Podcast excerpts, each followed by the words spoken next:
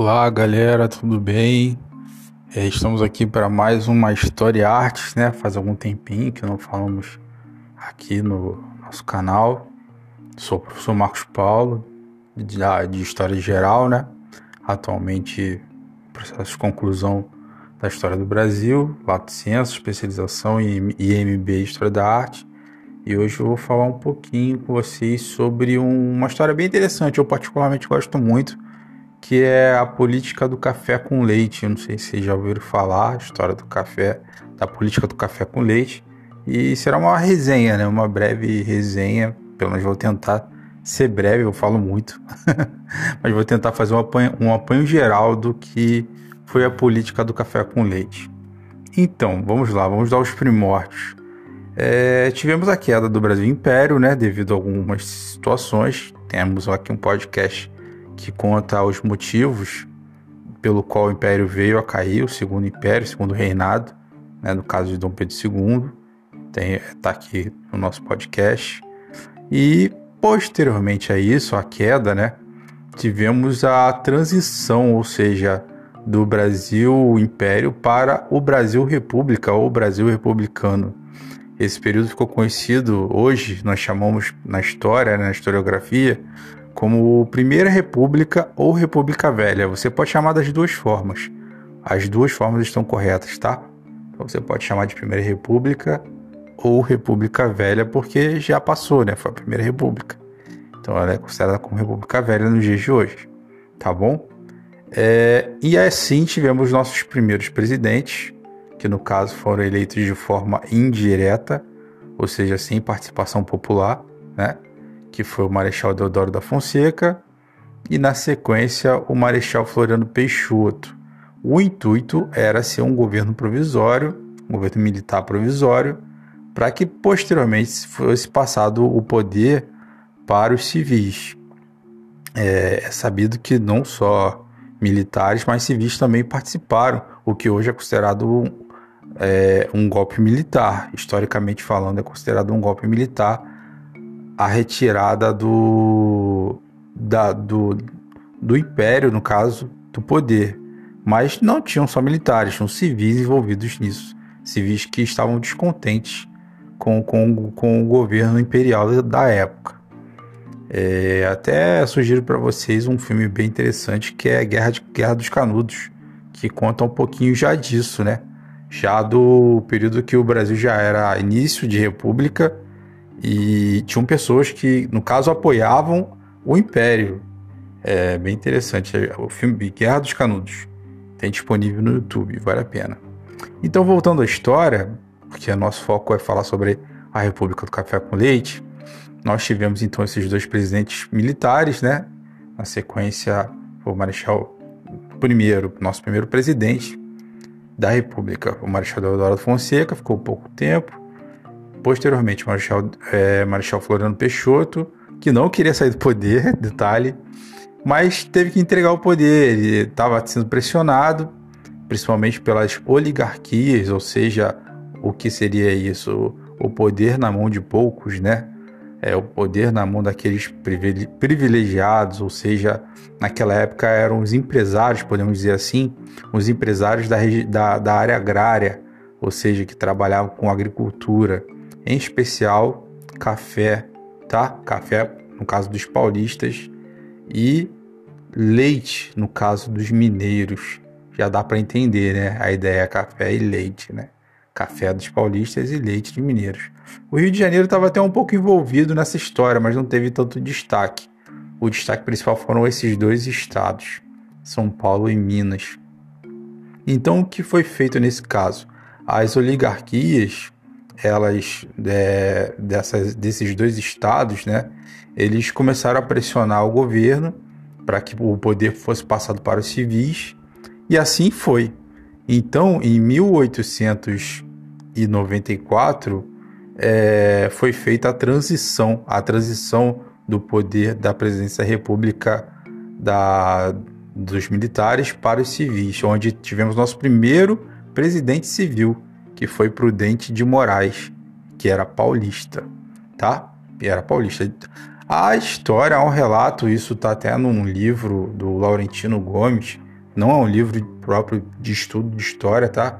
Mas é um livro para quem gosta de história, não necessariamente precisa ser historiador, e que, que relata isso, que o, quando o Prudente de Moraes chegou ao Rio de Janeiro, né, com sua família, o Marechal Floriano Peixoto nem foi lá é, vê-lo, sabe, cumprimentá-lo, porque o Marechal Floriano Peixoto não queria sair do poder, o conhecido Mão de Ferro, né? Ele não queria sair do poder.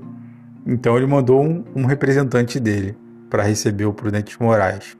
E assim, a partir de Prudente de Moraes, podemos dizer que tivemos o início, como representante, a ideia da política do café com leite, tá bom? É, onde os, os, essa oligarquia, né, os empresários, indicavam, no caso, é, seus representantes, e nesse caso Minas Gerais também entrou nisso, entrou nesse revezamento é, entre mineiros e paulistas para terem um líder, ou seja, um presidente da República, sempre que favorecesse o setor agrícola, ou seja, a área do café, no caso de São Paulo, e a área do leite, no caso de Minas Gerais. É, sempre, ou seja, sempre a região sudeste. E toda a região, todas as outras regiões do Brasil, norte, nordeste, centro-oeste, esses ficaram de fora. Literalmente ficaram de fora. E, no caso, com muita razão, eles se sentiram lesados com essa situação. Tá bom?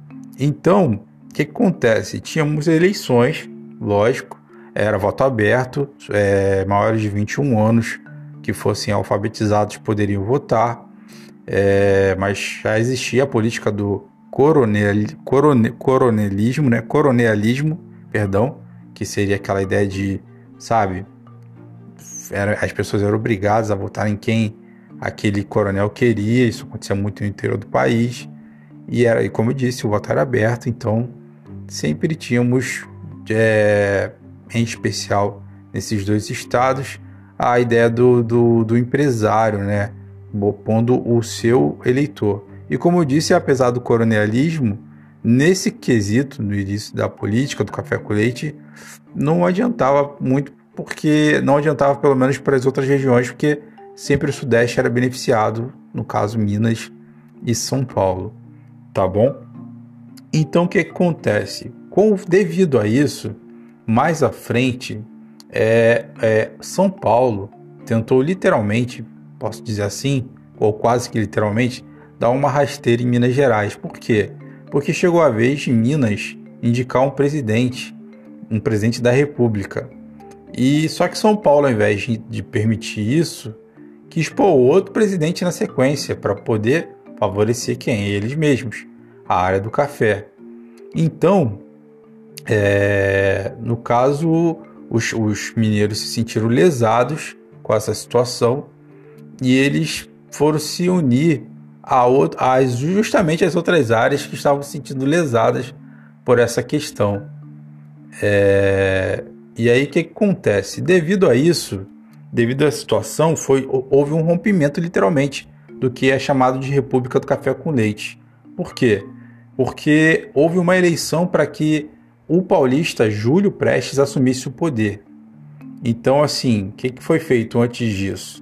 Uh, só para poder voltar um pouquinho. Nós tínhamos um presidente paulista, que era o Washington Luiz. Você já deve ter ouvido o nome dessa pessoa em algumas ruas, em né, algumas avenidas. Até perto da minha casa tem uma, uma rua chamada Washington Luiz, porque ele foi presidente do Brasil é, ele era paulista, ou seja, ele beneficiava a área do café. Só que aí era a vez já dos mineiros, como comentei, e entrou aí nessa situação a, a questão dos outros estados que não, já estavam descontentes, né? Estavam descontentes com a situação. É, no caso, Rio Grande do Sul e a Paraíba, principalmente o Rio Grande do Sul e a Paraíba. E se juntaram a Minas Gerais porque eles elegeram Júlio Prestes para poder dar sequência ao governo. É, então, o que, que aconteceu? Esses três estados que se uniram, eles criaram um partido chamado Aliança Liberal e literalmente depuseram, depuseram, tiraram do poder o Washington Luiz. O Washington Luiz não terminou o governo. Então foi solicitado eleições. É, só que nessas eleições elegeram Júlio Prestes, que era outro paulista. Então, é, isso inicia o que é chamado de Revolução de 1930, que no caso foi é, comandada por Getúlio Vargas. Getúlio Vargas, que era do Rio Grande do Sul, já tinha sido governador lá, é, entre outros, outros serviços políticos, ele foi solicitado para poder estar à frente disso. E literalmente Júlio Prestes não pôde assumir o poder, tá? A Aliança Liberal conseguiu isso com essa revolução chamada de 1930 e foi rompida a ideia da República do Café com Leite. Eu estou tentando ser breve e usar palavras simples assim para vocês entenderem essa ideia do que foi literalmente a República Café. Foi literalmente isso, tá? O governo de São Paulo e Minas que tentaram, é, tentaram não, fizeram, né? Essa, esse serviço, esse trabalho por, por um bom período de tempo até que houve justamente a Revolução de 1930. Essa é uma data para ser guardada, que a Aliança Liberal, depois o presidente Washington Luiz, para que houvesse eleições, e aí os paulistas, mais uma vez tentando é, serem malandros, desculpe o termo, nada contra os paulistas, puseram Júlio Prestes no poder, mas Júlio Prestes não pôde assumir, porque eles puseram depois com um golpe, um golpe é, militar e civil, podemos dizer assim, novamente. Tivemos vários golpes, tá, gente, na história do Brasil. Não foram só é, o golpe da ditadura militar de 64, como eu disse, tivemos da, da, do início do Império, do Brasil Império, que hoje é considerado um golpe militar. E esse também foi um, um golpe, podemos dizer assim, um golpe, um golpe cívico-militar, podemos dizer assim, tá? E assim, Getúlio Vargas passa a assumir o poder. Então é chamado aí, posteriormente a isso, de A Era Vargas, que já é uma outra história, é um outro podcast que podemos falar mais à frente. Tá bom, gente? Espero que vocês tenham entendido, espero ter sido claro na história do que foi a República do Café com Leite, tá ok? E é isso. E aí, numa próxima história, a gente dá uma pincelada de novo, falando sobre esse finalzinho da República do Café com Leite, e a gente entra sobre a história da Era Vargas, que foi justamente a partir daí, de 1930 até um pouco tempo depois, que eu vou falar no próximo podcast. Um abraço a todos. Marcos Paulo, aqui no nosso canal de, de História e Arte, do, pod, do podcast aqui da Anchor, né? Espero que vocês tenham gostado. Um abraço.